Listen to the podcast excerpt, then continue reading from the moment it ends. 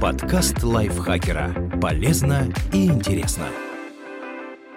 Всем привет! Вы слушаете подкаст лайфхакера. Короткие лекции о продуктивности, мотивации, отношениях, здоровье, в общем, обо всем, что сделает вашу жизнь легче и проще. Меня зовут Ирина Рогава, и сегодня я расскажу вам главные ошибки, которые мешают вам похудеть, даже если вы ходите в спортзал.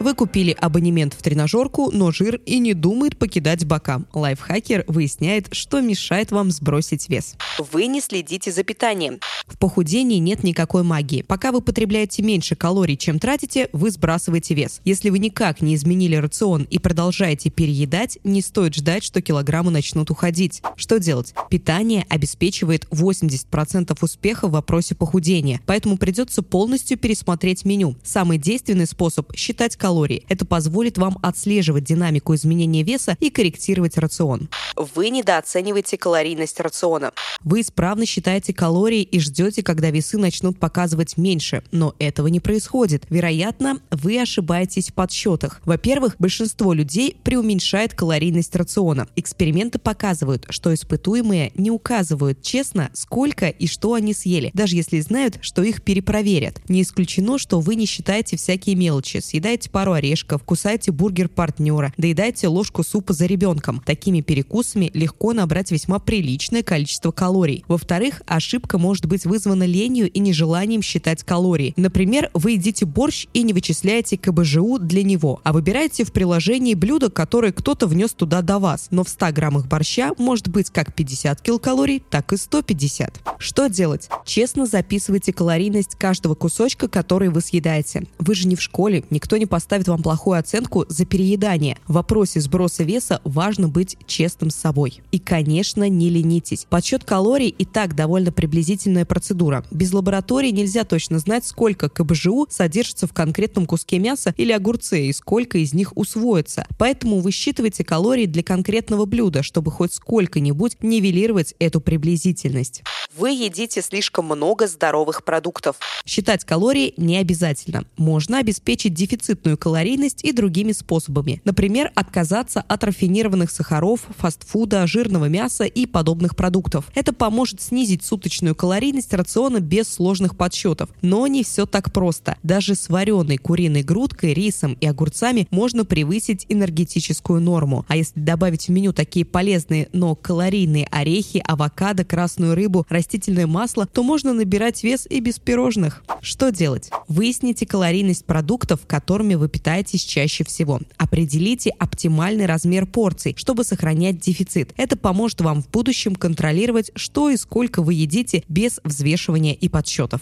Вы слишком урезали калорийность. Казалось бы, все логично. Чем меньше ешь, тем быстрее худеешь. Поэтому вы максимально ограничили калорийность и ждете, когда из-под слоя жира покажутся первые кубики. Но слишком жесткая диета чревата срывами даже для человека с остальной волей. Вместо того, чтобы медленно и верно двигаться к намеченной конечной цели, вы заставляете организм голодать. Ему не хватает энергии даже на базовые процессы вроде сердцебиения, переваривания пищи, моргания, обмена веществ. Но организм умеет защищаться своими методами. И вот после недели на огурцах вы уже поедаете торт ложкой с мыслью «сгорел сарай, гори и хата». Скорее всего, вам все-таки удастся сбросить вес, но как только вы немного расслабитесь, килограммы вернутся и приведут на ваши бока товарищей. Ученые называют результат жестких диет эффектом йо-йо. Вы кидаете игрушку, а она непременно возвращается к вам. Тоже происходит и с весом. Что делать? Признайте, что похудение – это не спринт, а марафон. Поэтому нужно грамотно распределить свои силы по всем участкам пути, чтобы дойти до финиша. Урежьте среднесуточную калорийность на 10-15% и не торопите события. Вы преувеличиваете нагрузку.